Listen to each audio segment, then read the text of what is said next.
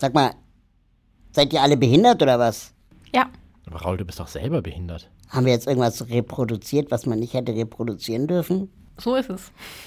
Schön einsilbig, Frau Smikowski. Ja, Leute, schön. Leute, ich bin nicht richtig lustig. schöner Ich Radio. bin nicht lustig. Die neue Norm. Eine Sehbehinderung, zwei Rollstühle oder drei JournalistInnen.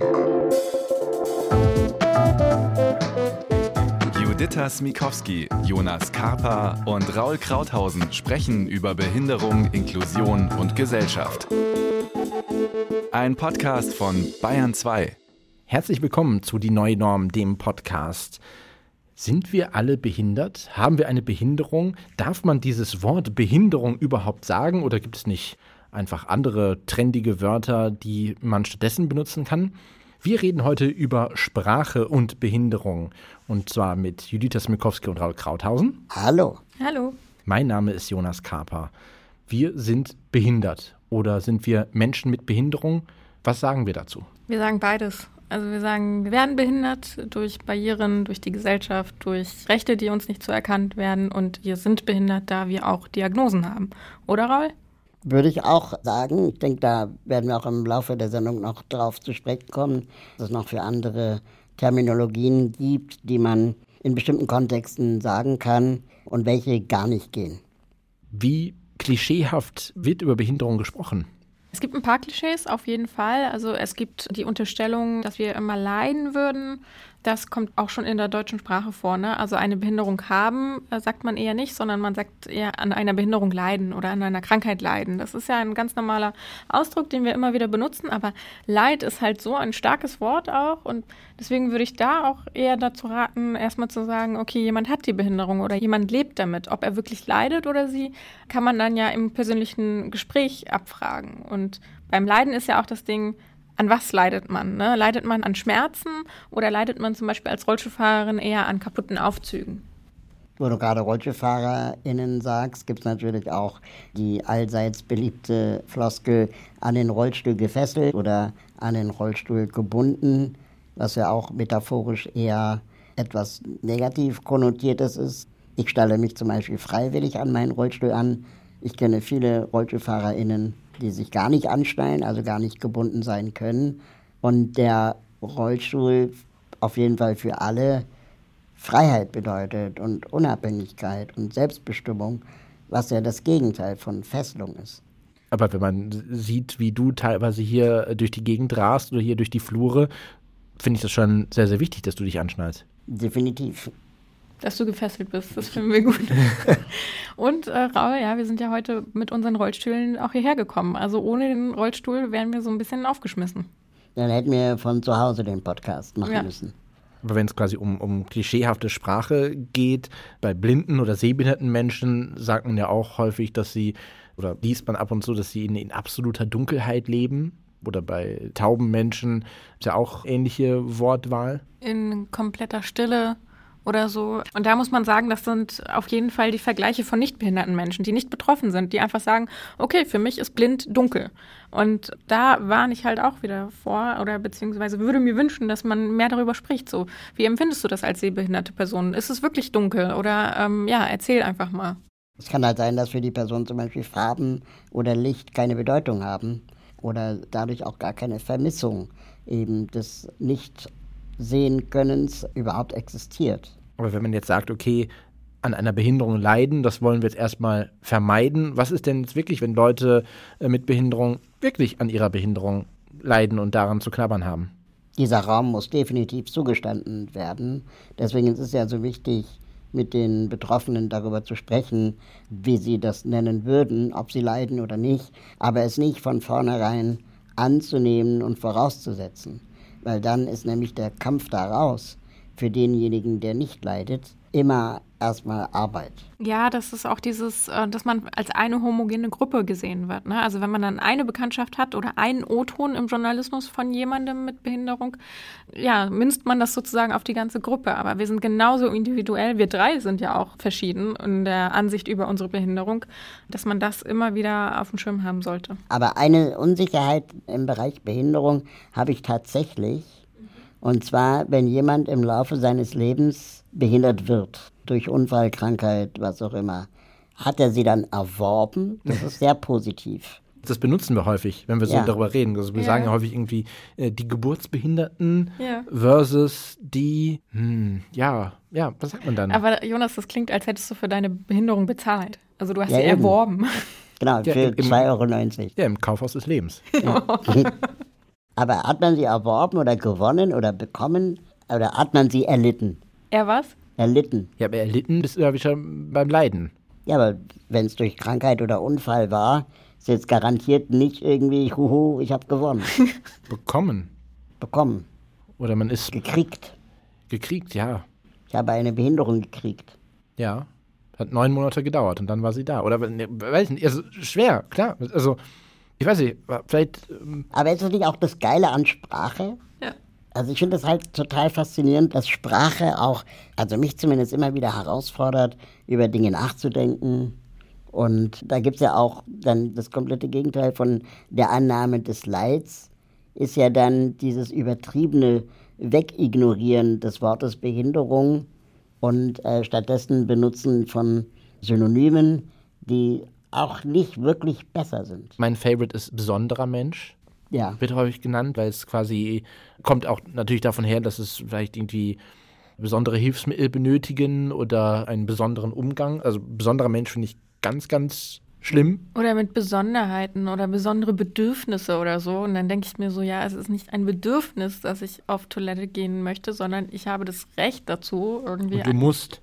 Ich muss und ich habe das Recht dazu, auf eine barrierefreie Toilette zu gehen. Also, ne, das, das sind äh, diese Umschiffungen, die wirklich irgendwie teilweise ja, also natürlich von der Nichtbehindertenperspektive kommen, die es gut meint, ähm, die natürlich Berührungsangst hat vor diesem Begriff, aber ich bin immer dafür zu sagen, bitte bleibt beim Wort Behinderung, bitte benennt es so, wie es ist. Ähm, und mit dem Behinderungsstatus auch haben wir ja auch das Recht auf Nachteilsausgleich.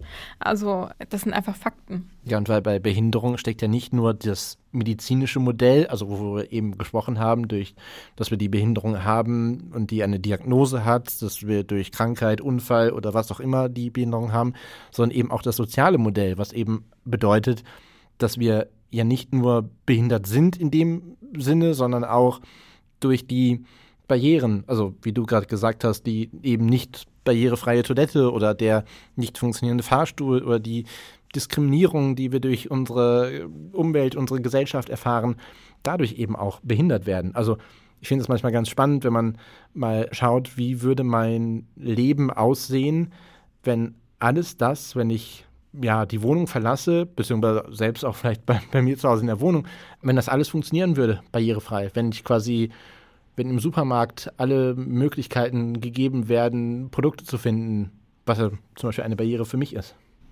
Ja, für mich auch, wenn es zu hoch ist natürlich in den Regalen. Aber es gibt ja das Gerücht, oder ist es nicht auch bewiesen, dass im Supermarkt unten in den Regalen alles Ja. billiger ist? Ne? Genau, die Bückzone. Die was? Die Bückzone. Das ist quasi, es gibt die Sichtzone, wo es teurer ist, und es gibt die Greifzone Die oben. und Sichtzone für Jonas. Das ist natürlich auch Ironie. Natürlich. Aber nein, Raul, wie du gerade gesagt hast, dass vielleicht einfach viele, ja, diese Vorbehalte haben zu sagen, okay, man, man, man darf nicht sagen, dass jemand an einer Behinderung leidet. Man vermeidet das eher und dann lässt man das Ganze, redet man lieber gar nicht mehr drüber. Und wenn überhaupt, dann holt man sich halt solche relativ ähm, schön klingenden Ersatzwörter. Also ich meine, als ich irgendwann mal in hier in Berlin eine, eine Bootstour machen wollte, war, ähm, habe ich mich vorinformiert, wie, wie teuer das ist und äh, auf der Webseite stand dann, dass es halt äh, besondere Preise für Schwergeschädigte gibt. Hm. War erstmal abschreckend. Ja, da kommt ja auch hörgeschädigt oder sehgeschädigt her. Das sind ja wirklich antiquierte Begriffe, die, die man wirklich nicht mehr benutzen sollte. Das heißt ja auch Schwerbehindertenausweis.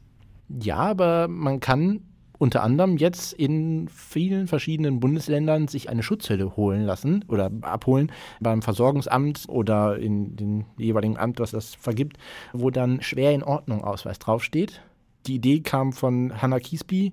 Vor drei Jahren hatte sie die Idee ähm, und äh, sie hat selbst das Down-Syndrom und wollte halt nicht mehr schwerbehindert genannt werden. Und sie wurde jetzt am 1. Oktober mit dem Bundesverdienstkreuz ausgezeichnet für diese Idee. Bist du schwer in Ordnung? Ich hoffe doch, dass wir alle hier äh, schwer in Ordnung sind. Aber also ich finde die Idee charmant und wirklich auch sicherlich ein guter Hinweis, was Stigmatisierung angeht. Albern finde ich es dann allerdings, wenn Behörden anfangen, Schutzhüllen auszuteilen, wo man dann nochmal attestiert bekommt, dass der Ausweis eigentlich falsch ist, wenn er Schwerbehindertenausweis heißt. Und deswegen machst du einen Aufkleber drüber und dann heißt er Schwer in Ordnung Ausweis, was so ein vorauseilender, übertriebener, in meinen Augen positiver, diskriminierender Gedanke ist, weil es das Denken in den Behörden ja nicht verändert. Ja, trotzdem gibt es die mir neulich vorlag, Schreiben von Integrationsämtern, wo dann äh, nur noch von dem Behinderten die Rede ist und noch nicht mal Vor- und Nachname erwähnt werden. Sodass das eher ein Kaschieren ist als wirklich eine systemverändernde Strukturveränderung. Ja, und dadurch, dass man quasi einen Ausweis umbenennt, ändert sich ja nichts an der Behinderung durch die Gesellschaft, durch die Umwelt.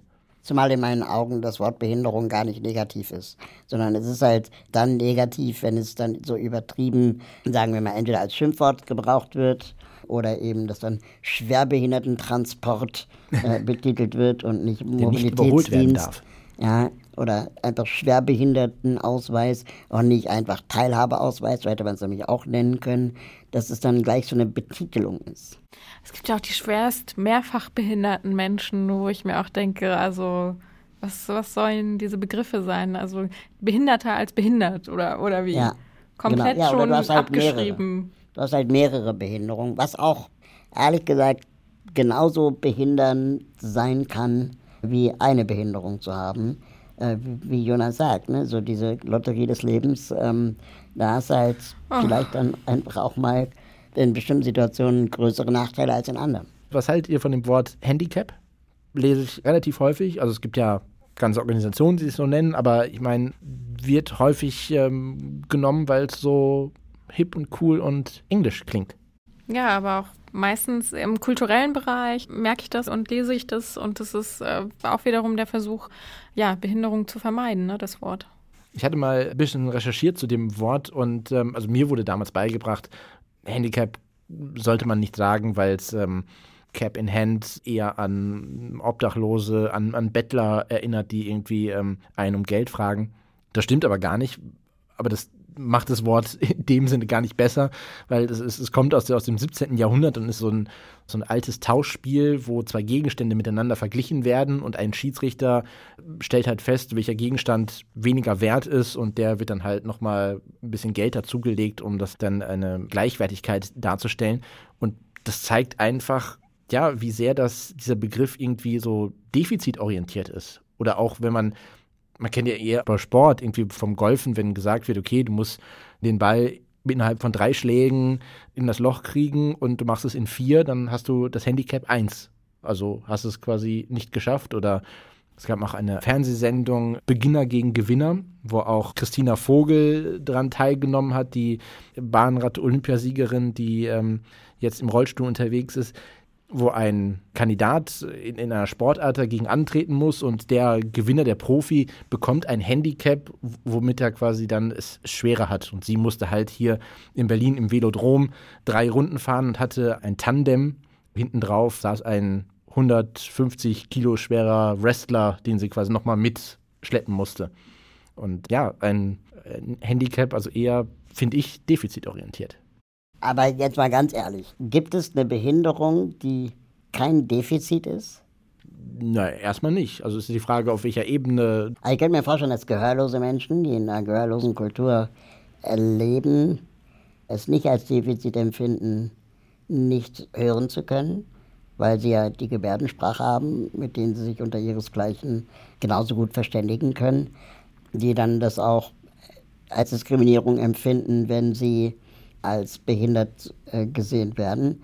Aber ich als Rollstuhlfahrer würde jetzt nicht sagen, dass das kein Defizit ist, nicht laufen zu können. Doppelte Verneinung, also? Ja, genau. Doppelte Verneinung ist immer schwierig.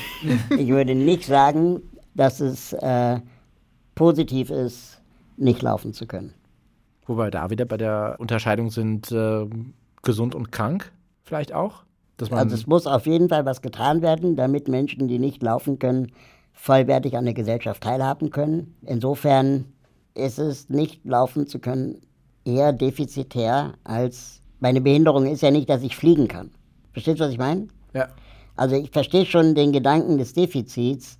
Das Problem ist, glaube ich, nur, dass man davon ausgeht, dass nicht laufen zu können das größte traumatische Erlebnis des Lebens ist und man eigentlich gar keine Freude mehr am Leben hat und dann eben in den Wörtern Leid sich wiederfindet oder Fesselung und kann das nicht und Meister tapfer trotz allem sein Schicksal so übertrieben, das dann gelobt wird, wenn man stinknormal einkaufen war. Aber jetzt einfach zu sagen, es ist, sagen wir mal, zu defizitorientiert, gehe ich nur bedingt mit. Aber kann das nicht auch daran liegen, weil diese Wörter dann von ja, Nichtbehinderten geäußert werden, die eben vielleicht versuchen, sich hineinzuversetzen in die Situation und vielleicht auch die eigene Sorge haben, weil ich meine, die Möglichkeit ist da, dass jeder im Laufe des Lebens irgendwann eine Behinderung erwirbt, bekommt, was auch immer.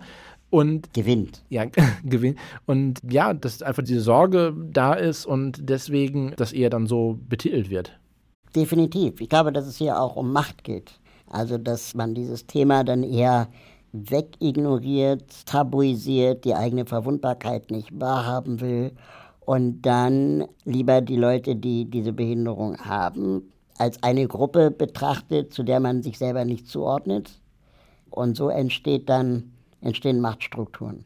Ich meine, Sprache lebt ja, ne? Und ich finde es total faszinierend, dass seitdem ich mich bewusst mit Sprache auseinandersetze, weil ich wüsste jetzt gar nicht, wann genau das anfing, aber es ist schon ein paar Jahre her, ich immer noch in der Gegenwart merke, dass ich Floskeln bemühe, die garantiert nicht okay sind. Zum Beispiel auf dem rechten Auge blind oder der blinde Fleck. Ja. Ähm, oder, oder, ich, oder, ich letztens betriebsblind, ne, habe ich zu Jonas gesagt. Und ich finde das wichtig. Ich finde es das schön, dass wir, dass wir drüber stolpern. Ne? Ja. Dass wir sagen, Moment mal, sollte man das nicht anders nennen. Und Oder in der vergangenen Podcast-Folge, wo es um, ja, um Film und Behinderung ging und wir ganz am Ende darüber gesprochen haben, wer ist denn jetzt daran schuld an der Situation, dass so wenig SchauspielerInnen mit Behinderung im Spielfilm zu sehen sind oder im Kino. Und wir darüber gesprochen haben, dass sich die ganzen Organisationen so weiter gegenseitig die Schuld in die Schuhe schieben. Das kann man sagen. Ich wollte eigentlich sagen, den schwarzen Peter zuschieben. Und war auch so, also geht das noch? Weil es ist ja, ich kenne das als Kinderspiel und das kann doch erstmal nicht verkehrt sein, aber hm, ist das rassistisch? Ich weiß es nicht. Und ich finde es schön, dass wir uns diese Fragen stellen. Ich glaube auch, dass es äh, wichtig ist, sich einfach darüber im Klaren zu sein, dass jeder von uns Rassismen in sich trägt und auch Ableismen und Sexismen, auch Gedanken vielleicht denkt. Nur dass man eben bereit ist, dann auch diese Schublade noch, Schubladen nochmal neu zu sortieren. Und mich würde wirklich von der Hörerschaft dieses Podcasts mal interessieren, was für Alternativen es geben könnte für schwarzen Peter zuschieben oder auf dem rechten Auge blind sein oder der blinde Fleck oder Betriebsblindheit. Was könnte man stattdessen sagen? Und auch mit Sprache mal zu spielen und es als Geschenk zu sehen. Eine Aufforderung an unsere Hörerinnen und Hörer, schickt uns doch mal Beispiele. Aber ich finde es interessant, dass es ja auch Wörter gibt, die, sag ich mal, aus, aus dem Englischen kommen, die man ganz selbstverständlich in, in der Jugendsprache benutzt hat. Also ich meine, crazy, da gibt es ja ein ganzes Buch, was ja auch verfilmt wurde und ist ja eigentlich auch ein Begriff, der jetzt nicht so, ja nicht so gut wäre, eigentlich, um den dauerhaft zu nutzen. Ja, genau, das ist voll lame. Also Deutsch lahm, ja, aber auch so etwas wie Schwachsinn oder Wahnsinn sind ja auch sehr veraltete Begriffe, die ja sehr, sehr häufig vorkommen, ne? Ich meine, das ist Wahnsinn, warum schickst du mich in die Hölle? Oh. Hölle, Hölle, oh Gott, Hölle. echt. Aber wo äh, dann, wo dann. Liebe HörerInnen, der, das Niveau ist ein bisschen abge. Nein, aber es ist die Frage, ob man, da kommt man auch leicht in Diskussionen rein, dass man halt nichts mehr sagen darf. Und das finde ich dann eher problematisch, dass wir dann uns auf dieses ähm, Diskussionsniveau begeben, weil es ja dann meistens auch die Diskussion dann von Leuten geführt wird, die eben nicht zu der betroffenen Gruppe gehören. Ich habe eine These. Also die Leute, die sagen, sie dürfen ja jetzt nichts mehr sagen, die haben einfach nur keinen Bock, sich Alternativen zu überlegen, wie sie es noch formulieren könnten. Die sind einfach faul. Mhm. Und ähm, dass sich Sprache verändert, war ja schon immer so.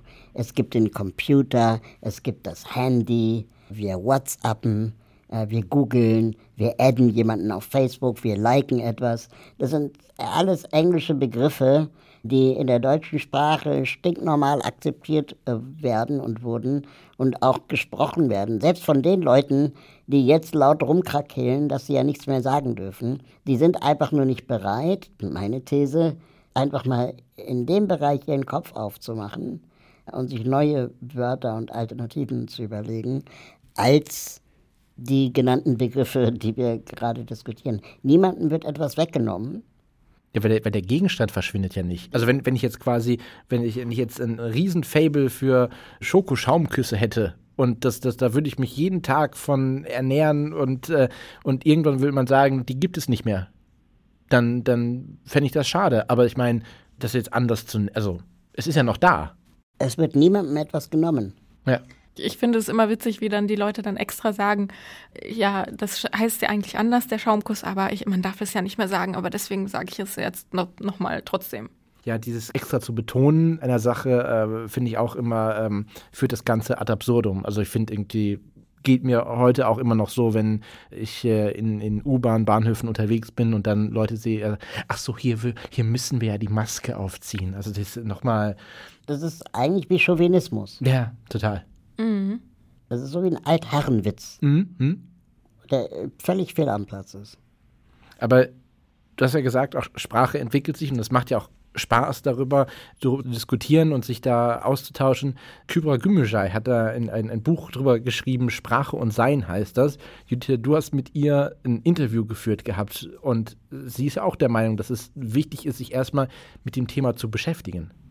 Ja, und sie ermutigt uns auch. Also sie ermutigt uns, die Grenzen der Sprache auch auszureizen, immer wieder neue Begriffe auch zu lernen und sich auch äh, ja, zu überlegen, was äh, nicht diskriminierend sein kann. Also sensibel einfach mit der Sprache umzugehen. Sie betont auch die Macht der Sprache in ihrem äh, Buch und ähm, spricht auch von den Benannten, von den marginalisierten Gruppen, die ähm, benennt werden und immer in eine Schublade gesteckt werden von denen, die die Macht haben und dass das ja auch alles über Sprache passiert. Ne? Und das äh, große Empfehlung für dieses Buch.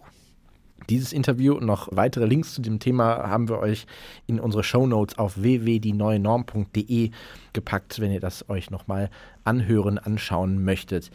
Ja, Sprache lebt und ja, entwickelt sich immer weiter und ähm, es ist wirklich wichtig in Bezug auf Behinderung wirklich mit den Betroffenen in Austausch zu kommen und sie einfach zu fragen nach ihrer Selbstbezeichnung und einfach auch zu verstehen, dass wenn eine Person sagt, das ist für mich in Ordnung, diesen oder jenen Begriff zu benutzen, dass es eben nicht für alle gilt. Und ich denke, dass hier eine ganz große Chance liegt, auch um mal lösungsorientiert aus dieser Sendung vielleicht rauszugehen, das im Deutschunterricht in der Schule zu thematisieren, dass Sprache sich verändert, dass Sprache lebt, dass wir eben nicht immer noch reden wie Luther oder, oder Goethe, sondern dass eben Sprache sich auch verändert und dass vielleicht auch andere Menschen inzwischen mehr zu sagen haben als früher. Und dass das etwas unglaublich Empowerndes sein kann für die Marginalisierten bisher, wenn sie sich in der Sprache wiederfinden. Und dass wir das als Geschenk sehen sollten und nicht nur im Deutschunterricht thematisiert werden könnte, sondern auch im Ethikunterricht, im Religionsunterricht, äh, wo ja, ich habe die Bibel jetzt nicht äh, komplett äh, gelesen, aber garantiert Männer entschieden haben, äh, oder Männer Rollen haben, in denen sie entscheiden und die Frauen die Zuarbeiterinnen für diese Männer sind und auch da mal die Rollen vielleicht hinterfragen, bis hin zum Bechteltest aus der letzten äh, Folge im Film. Kann man super viel drüber nachdenken und im Unterricht auch mit Schülerinnen und Schülern diskutieren. Und dann verlieren wir auch die Ängste vor dem, wie man etwas sagt, dass Sprache sich verändert, dass es auch alternative Wege geben kann, um etwas auszudrücken. Und ich glaube, am Ende ist es etwas, wovon wir alle profitieren. Und es zeigt ja auch nochmal, wie wichtig dann zum Beispiel Gendern ist, um eben alle mitzudenken.